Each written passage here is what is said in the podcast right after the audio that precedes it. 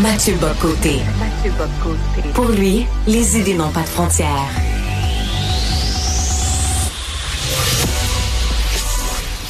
Au contraire, les idées mènent le monde. Réflexion, observation, échange, critique, solution. Mathieu Bocoté. Québec réclame maintenant un milliard de dollars à Ottawa après avoir accueilli plus de 160 000 demandeurs d'asile en 2023. La facture pour l'aide sociale est montée en flèche, tout comme le nombre de classes d'accueil qui représente à peu près l'équivalent de 52 écoles. De Montréal, je rejoins à Paris Mathieu Bocoté. Salut Mathieu. Bonjour. Alors, est-ce que le chèque d'Ottawa est dans la malle? Ah non, je ne crois pas. Je ne crois pas parce que derrière ce chèque, il y a un désaccord d'interprétation. Je m'explique. Le Québec dit à Ottawa, vous ne maîtrisez pas vos frontières. Vous n'êtes pas capable de tenir vos... Votre responsabilité première, à vous, Ottawa, c'est tenir vos frontières, vous n'en êtes pas capable. Québec a indiqué clairement. D'abord, il y a eu le chemin Roxham, faut pas l'oublier, et c'était pour plusieurs apparemment criminel que de vouloir fermer le chemin Roxham. Donc là, on était dans une inversion des valeurs. Le drame, ce qui était, ce qui était criminel, c'était plus de franchir la frontière sans en avoir le droit, c'était de vouloir défendre la frontière. Là, on sait qu'il y a des brèches, notamment sur des visas de touristes c'est vrai pour le Mexique, mais c'est vrai pour d'autres pays aussi, qui deviennent en fait une voie d'accès au pays en contournant les règles. Ottawa le sait. Ottawa en est parfaitement conscient. On est devant ce qu'on appellera un détournement du droit d'asile à grande échelle.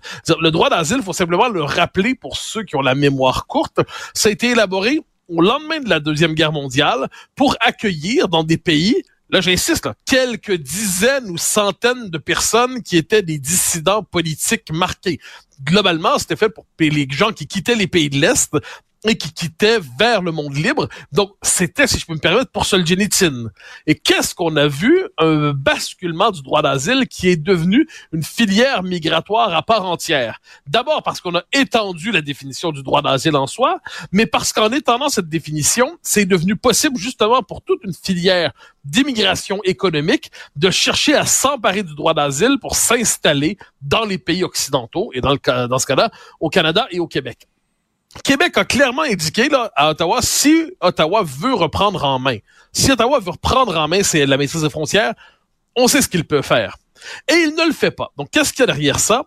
Il y a le fait que Justin Trudeau, d'abord et avant tout, est un premier ministre qui est tout à la fois mondialiste et multiculturaliste et sans frontiériste. C'est un homme pour qui en tant que tel, la maîtrise de l'immigration, c'est toujours un peu mal. C'est toujours, c'est l'immigration massive pour lui, qu'elle soit légale ou illégale, qu'elle soit le fait de temporaires, d'étudiants, d'immigrants en règle ou de, de, de, droits de, de réfugiés vrais ou faux. Pour lui, tout ça, ça participe à un mouvement global et fondamentalement positif. Il se peut qu'il soit obligé tôt ou tard de changer les règles, mais pas parce que le Québec lui aura demandé, cela dit, mais parce que le Canada anglais mettra peut-être de la pression comme il ne la met pas en ce moment. Ensuite, il y a un autre élément qui est tragique dans cet élément-là, c'est que nos quatre ministres qu'on a sortis, comme si on avait sorti l'artillerie lourde, mais c'est la politique des lamentations, pour reprendre la formule de Robert Laplante, le, le directeur de l'Action nationale qu'on a déjà reçu ici. Euh, Qu'est-ce qui se passe fondamentalement? Le Québec est débordé. Le système scolaire, tu le disais, est débordé. Le système d'intégration est débordé. On parle même plus d'intégrer, on parle d'accueillir simplement. Notre capacité d'intégration est à zéro et notre capacité d'accueil est débordée. On parle aussi du système d'aide aux plus démunis, donc le système d'aide sociale. On parle, si on parle des classes moyennes et on élargit le diagnostic, euh, on parle de l'accès à la propriété des classes moyennes qui est déstabilisé par ça. Et pourtant, cette immigration massive, elle est subie, elle n'est pas choisie par les Québécois. Alors, il faut évidemment distinguer les catégories sociales. L'immigration massive est une richesse pour le Parti libéral du Québec, qui importe par là les électeurs qu'il n'est pas capable de trouver chez les Québécois francophones. L'immigration massive est une, richesse, assurément pour le Parti libéral du Canada et pour le régime canadien, qui veut verrouiller démographiquement l'avenir politique du Québec dans le Canada. Ça, c'est une longue histoire qui date pas d'hier. L'immigration massive est une, est une chance pour ceux qui veulent neutraliser le fait français au Québec et elle participe d'ailleurs dramatiquement à la, défrancisation du Québec, à son anglicisation. L'immigration massive est une chance pour cette frange du patronat qui veut euh, en fait, qui renonce au, fait de moderniser son appareil productif, qui ne croit pas au gain de productivité et qui a besoin d'une main d'œuvre à bas salaire, ce qu'on appelle un cheap labor. Ça, il n'y a pas de doute. Mais pour le Québec dans son ensemble, l'immigration massive n'est pas une richesse. C'est un coût. C'est un coût et ça dépasse largement nos moyens. Et moi, je vois nos systèmes sociaux qui ont été configurés en fonction d'une certaine population, en fonction d'une certaine croissance supposée de la population. Si non seulement on a A, l'immigration massive, et B, le choc migratoire des années présentes, le résultat, c'est une société déstabilisée. Et là, parce qu'on appartient à une civilisation, hein, le monde occidental, on regarde un peu ce qui se passe ailleurs, est-ce qu'on peut me présenter la société européenne qui a connu des mouvements semblables où ça s'est bien passé? Est-ce que ça se passe bien en Suède? Pas vraiment. En Allemagne, pas vraiment. En France, pas vraiment. En Grande-Bretagne, pas vraiment. Je précise que toutes ces sociétés sont des sociétés en elles-mêmes accueillantes. Moi, je le dis et le redis, on peut fabriquer un Québécois avec quelqu'un qui vient n'importe où sur Terre. Du Pakistan, du Japon, du Chili, d'Haïti. De n'importe où, on peut fabriquer un Québécois. Mais parce que le, le Québec, c'est pas une race, c'est un peuple, c'est une langue, c'est une culture, c'est pas de race. Ensuite, c'est une question de proportion. Si vous avez trop de gens qui arrivent en fonction de notre capacité d'intégration, ça crée des communautarismes. Les communautaristes, ça fait en sorte que ceux qui arrivent vont s'intégrer dans la communauté de leur pays d'origine plutôt que dans la société d'accueil. Si vous ajoutez à ça le facteur du multiculturalisme canadien qui pousse les gens à se définir selon leur communauté d'accueil plutôt que dans leur communauté d'origine, pardonnez-moi, plutôt que la société d'accueil dans son ensemble, vous avez, euh, euh, j'ajouterai une chose, si vous ajoutez l'Amérique du Nord qui n'est pas exactement un continent hospitalier pour le fait français, puis qui pousse à l'anglicisation, mais vous avez les conditions idéales rassemblées pour une crise. Le gouvernement du Québec dit une crise humanitaire, mais c'est plus une crise humanitaire. C'est une crise sociale et politique. C'est une catastrophe. Et là, j'ajoute un élément parce qu'on peut pas ne pas le mentionner. Ils ont sorti leurs quatre ministres pour aller brailler. Ils ont sorti leurs quatre ministres pour aller pleurer. Ah, Ottawa, tenez compte de nous, s'il vous plaît, Ottawa. Ouais, mais Ottawa s'en fout. Ottawa s'en fiche complètement. À un moment donné, le gouvernement du Québec renonce, qui est un gouvernement qui ne veut pas l'indépendance, qui ne cherche pas l'indépendance, qui délègue donc la responsabilité de nos frontières à un autre gouvernement, le gouvernement du Canada.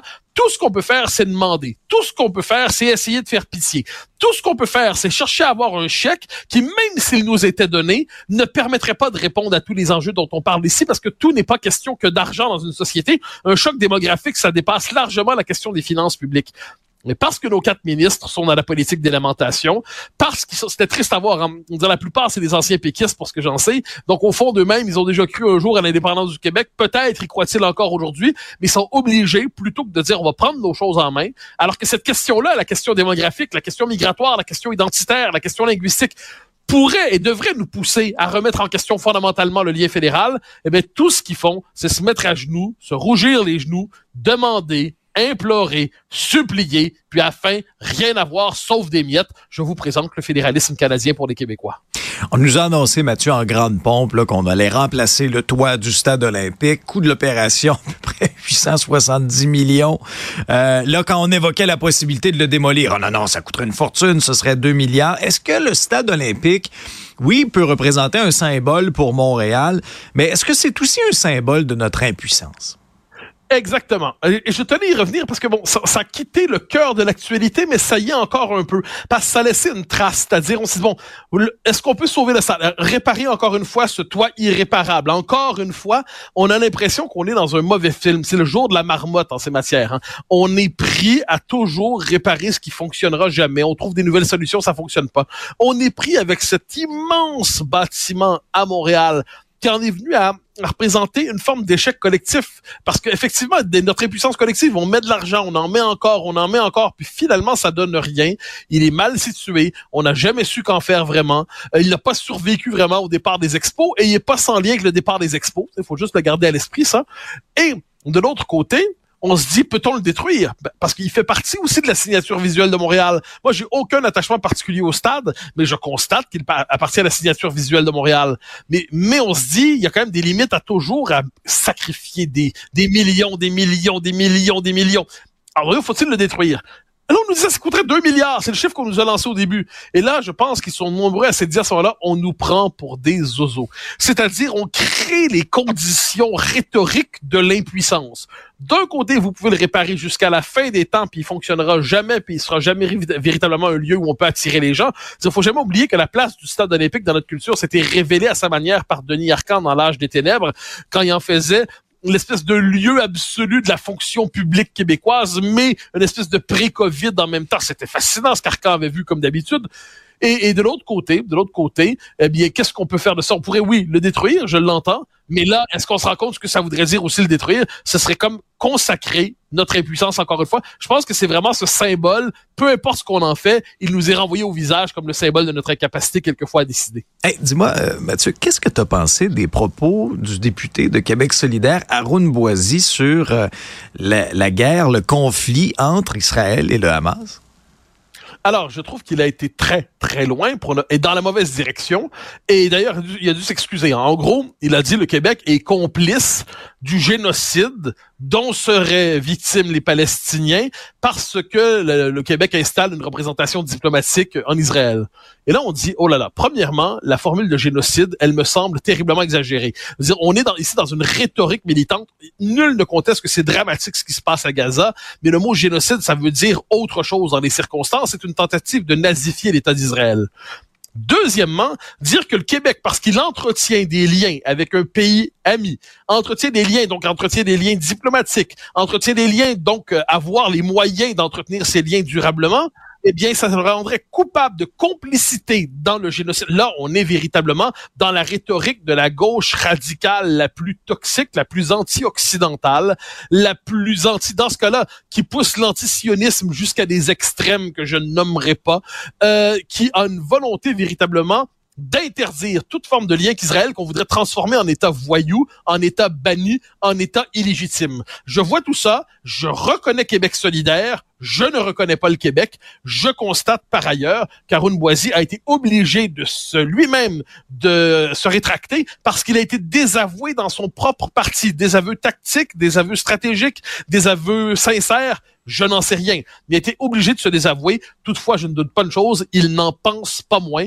dans son esprit, le Québec est complice d'un génocide en Palestine. Une telle affirmation, j'espère qu'on sera s'en rappeler souvent et longtemps. C'est pas juste un dérapage dans ce cas-là, c'est une faute morale.